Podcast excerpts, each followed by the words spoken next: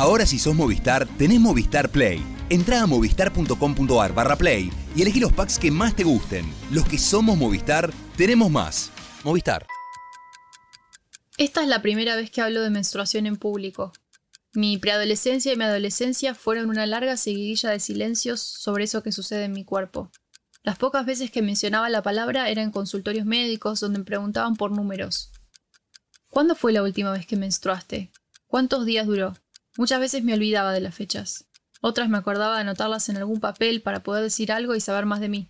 Pero en los últimos años, con el celular que llevo casi pegado al cuerpo, empecé a registrar en la aplicación de notas del teléfono algunos datos de mi menstruación. Yo no lo sabía, pero a la par de mis anotaciones pequeñas, comenzaba a surgir un mercado grande de aplicaciones móviles para traquear el periodo menstrual. ¿Qué pasa cuando lo que se traquea es un proceso fisiológico y sociopolítico que ha sido históricamente invisibilizado y que tiene que ver con nuestra salud y con nuestra identidad. ¿Cómo son experimentadas estas apps y cómo se manejan los datos que producen? ¿Qué es lo que se traquea cuando se habla de menstruación?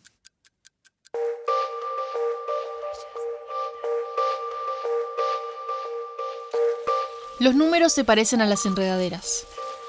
Trepan, se cortan, se olvidan, florecen, se adaptan. ¿Hacia dónde van nuestras enredaderas? Mi nombre es Mora Matassi y junto a Tomás Pérez Bisón vamos a analizar los datos que producen las tecnologías de tracking más populares de Internet.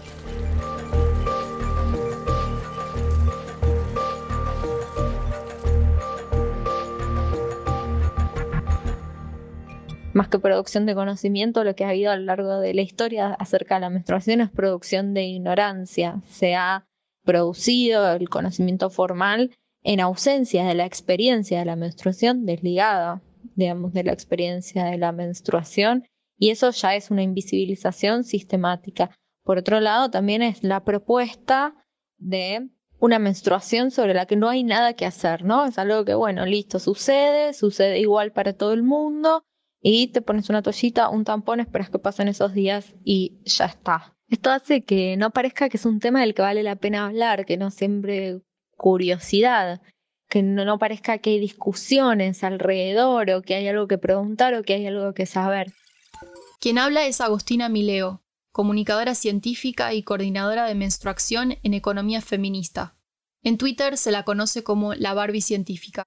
El seguimiento del periodo con aplicaciones se convierte entonces en un medio para que los usuarios accedan al interior de sus cuerpos y la medición y las métricas en este contexto se emplean en una búsqueda para hacer que el cuerpo sea más accesible y transparente. En este sentido hay un claro proceso de cuantificación o metrificación del proceso menstrual. Sin embargo, mi investigación también encuentra que mediante el uso de estas aplicaciones, las personas aprenden a identificar sensaciones corporales. Y esta es una relación un poco distinta a esta otra de simplemente externalizar procesos corporales. Lo que encuentro en mi investigación es que las personas aprenden a identificar cómo se sienten, aprenden a identificar o a nombrar, digamos, ciertas sensaciones mediante el uso de las aplicaciones. Estamos escuchando a Victoria Andelsman, magíster en nuevos medios y cultura digital en la Universidad de Ámsterdam. Además, es asistente del área prioritaria de investigación sobre culturas digitales globales de esa universidad.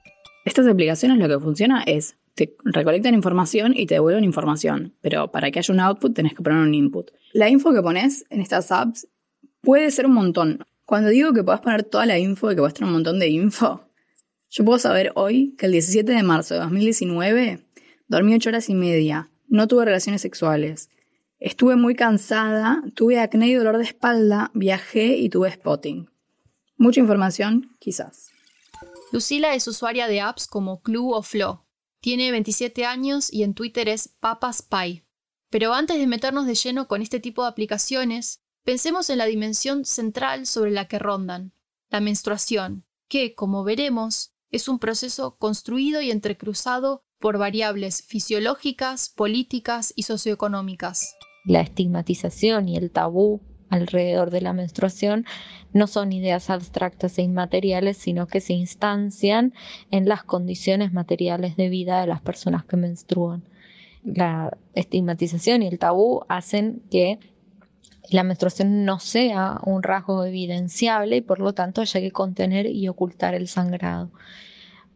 Dentro de esto se impone la utilización de productos y la utilización de estos productos al ser impuesta no es optativa y requiere un gasto para personas que tienen ingresos que por sí son menores. También en términos políticos, pensarla como una reivindicación dentro de nuestros movimientos, pidiendo que se incluya dentro de la agenda de políticas públicas con medidas concretas como las que nosotros reclamamos, que son la quita del IVA, la provisión gratuita y la realización de investigación y socialización de datos. Siento que durante toda nuestra, nuestra pubertad y nuestra, nuestros inicios de reconocimiento de nuestro cuerpo, todo era muy tabú, todo era que la toallita que no se vea, que no se huela, que no sé, que no te toques, que no, que no la da.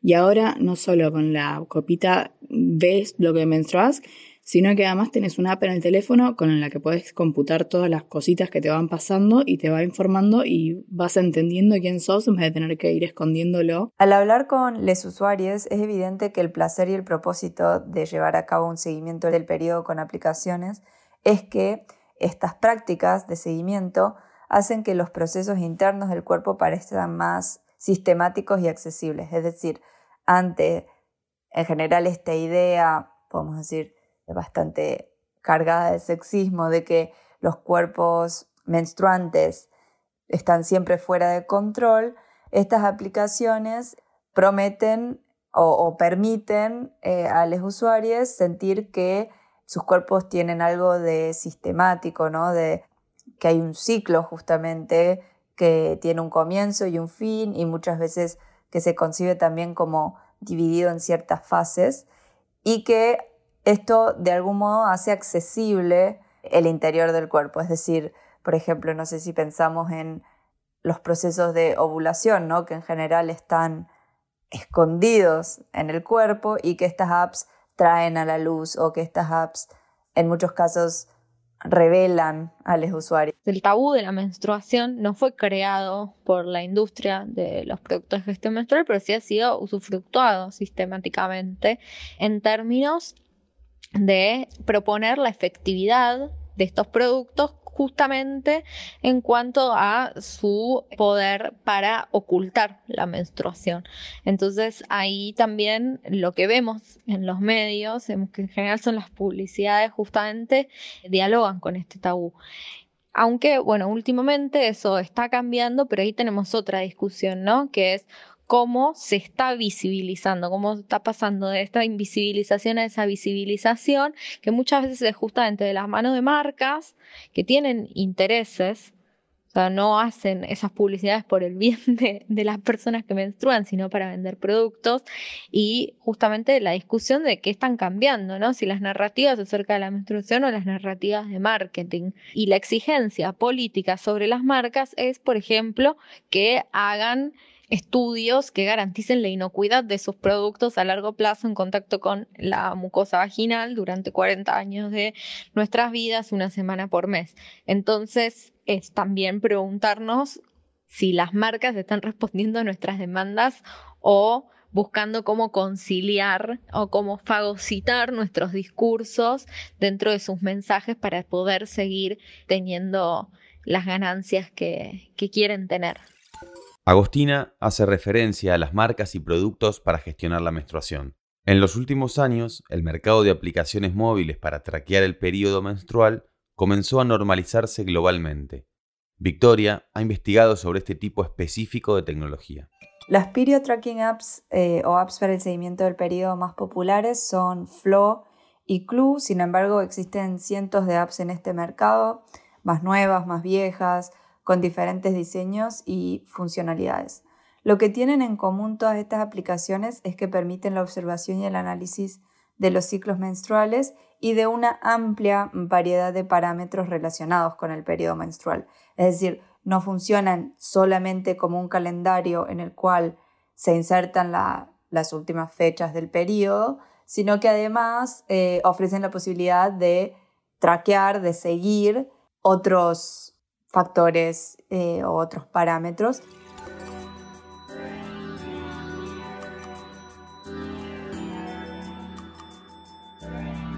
En general, los primeros datos que aparecen en estas apps son lo que se denomina ventana de fertilidad, que se refiere a los días en los que potencialmente se podría estar ovulando en el ciclo, y la estimación de cuándo llegará la próxima menstruación. También se incluyen parámetros que a veces generan sorpresa, porque en primera instancia podemos no asociarlos con la menstruación, como nos va a contar Lucila. Estas apps también determinan el rango posible de sensaciones o de estados físicos y emocionales que se pueden computar. Pero bueno, en Flow podés poner tu peso, tu sueño, cuánta agua tomaste, si tuviste relaciones sexuales o cómo está tu libido. Pero no podés poner que tu libido está baja, solo podés poner que tu libido está especialmente alta o que te masturbaste. Pero no te pregunta y no tenés opción de poner si tenés la libido baja. Te pregunta de qué humor estás y humor tiene palabras que a mí no se me hubieran ocurrido poner de humor y que yo no sabía que tenían que ver con eh, síndrome menstrual. Además, estas apps intentan funcionar como disparadores de conversaciones que rondan sobre ideas de, entre comillas, bienestar, que vienen asociados con ciertos estereotipos de género. Flo es mucho más como tradicionalmente femenina en la presentación y tiene todo como un mambo de que te de estar bien, de bienestar, que te hace artículos de cosas que no sabías sobre tu cuerpo, cosas que somos capaces las mujeres. Iniciemos conversaciones. ¿Cuándo fue lo más, lo más extraño que te pasó estando en tu periodo? Cosas así. Es más tipo revista, revista rosa. La mayoría de las aplicaciones tienen cuatro funciones o pantallas principales. Primero suelen tener una cuenta regresiva numérica que indica el número de días que quedan hasta el comienzo del próximo periodo.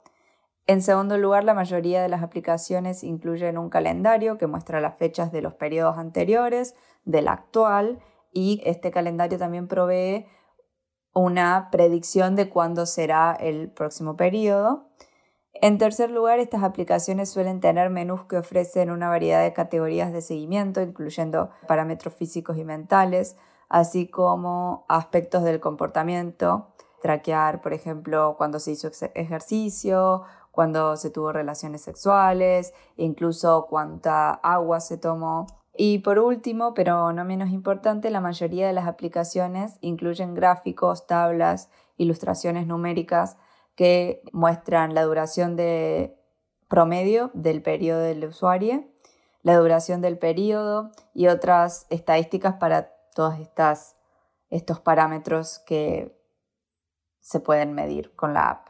Cuando empezó a hacer esta app, venía como reembalada con que tenía un montón de información y estaba buenísimo y que esto iba a ser re útil, hasta que en un momento tuve que ir a un ginecólogo para un control creo que me preguntó hace cuánto había tenido mi último periodo y yo le dije exactamente los días que hacía que había tenido mi último periodo, tipo, estoy en mi día 16 del ciclo y no les puedo explicar la cara de no importar que tuvo esa mujer. Era como toda esa información que tenés en esa app eh, no, no, no, no te sirve porque te tengo que controlar yo con mis saberes médicos milenarios. Pero también son cosas distintas, digamos. El médico tiene que saber cosas de médico. A mí me sirve saber qué está pasando con mi cuerpo más o menos aproximado según me dice una app. También tampoco creo que sea súper preciso, que es más orientativo, porque no es un médico, es una app. Entonces no hay que tomarlo como palabra sagrada. Básicamente la app la uso para saber cuándo me está por venir. Y es muy útil un día que le estás pasando mal, que todo está saliendo como que no entendés porque tenés que no te funciona la cabeza o estás medio torpe mirás el app y sabes que es porque te está por venir y que no es que te estás volviendo loca. El comentario de Lucila apunta a la relación entre tecnología y cuerpo, donde la aplicación predice algo que ayuda a reinterpretar e incluso validar lo que se siente o experimenta. El uso de las peer tracking apps pone en juego relaciones complejas entre el cuerpo y la tecnología. Las métricas en el caso de las peer tracking apps, a diferencia de lo que pasa con el podómetro, por ejemplo, que funciona como un sensor, solo existen si los usuarios ingresan la información.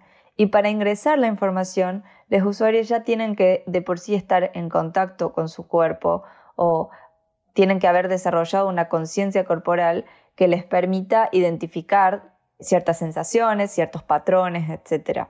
En este sentido, ¿qué constituye un indicador del ciclo?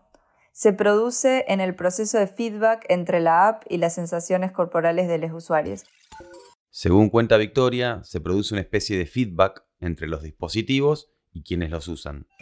El self-tracking desde una perspectiva crítica orienta la atención de los usuarios hacia afuera de sus cuerpos, hacia las métricas que las apps proporcionan. Por ejemplo, si usamos un podómetro, una app para calcular cuántos pasos hacemos, confiamos más o puede ser que confiemos más en lo que nos dice la app que en lo que nos dice nuestro cuerpo sobre cuánto ejercicio hicimos y cómo nos sentimos.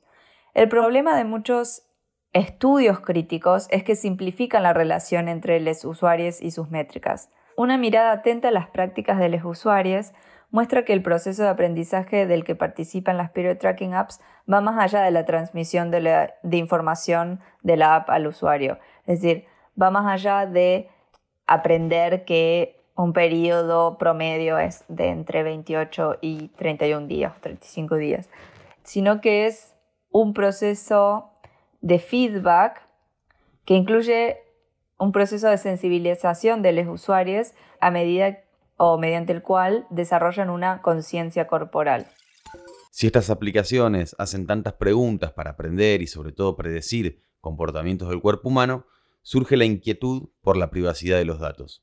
Tiene un gran potencial que es justamente saldar esta brecha entre conocimiento e ignorancia y empezar a, poder cuantificar y registrar digamos, la variabilidad de experiencias respecto a la menstruación, pero hay que tener mucho, mucho, mucho cuidado con la privacidad y los fines de esos datos, porque también pueden terminar sirviendo para que haya narrativas de mercantilización de la menstruación más efectivas. Con mi novio tenemos las contraseñas de los teléfonos del otro y los usamos indistintamente yo tenía mi, mi app de gestión menstrual en una carpeta en el teléfono que se llamaba Administración, en la que tenía las apps de home banking, las apps de gestión de la casa y esta. Y un día agarré mi teléfono y mi novio me había creado una nueva carpeta y tenía la carpeta Administración y tenía una carpeta nueva que se llamaba Administración Vaginal, que había creado porque le había parecido muy gracioso que, yo considerara todo lo mismo. Lo había parecido extraño, porque también lo que, lo que tienen estas aplicaciones es que te empiezan estas conversaciones que quizás no hubieras tenido. Yo creo que si él no hubiera encontrado mi aplicación en esa carpeta, nunca se hubiera imaginado que para las mujeres gestionar tu menstruación es lo mismo que gestionar el home banking. En días en los cuales hay una proliferación de discursos distópicos sobre la tecnología, que aparece como un ente que nos seduce y nos domina, las apps de traqueo de la menstruación parecen producir una configuración particular entre cuerpo y dispositivo, donde la información que se produce es leída y releída de maneras que cambian nuestras perspectivas sobre los procesos que vivimos y las sensaciones que tenemos. Allí podemos ver ciertos lazos de una afinidad casi cyborg, esa afinidad, tal como la definió Donna Haraway en su manifiesto Cyborg, tiene que ver no con relaciones de sangre, sino con relaciones por elección. La Enredadera es una producción original de Amphibia Podcast y apoyada por Movistar. Conducción y producción Mora Matasi y Tomás Pérez Bisón. Edición Gaba de Bonis. Diseño Chulo Rauch.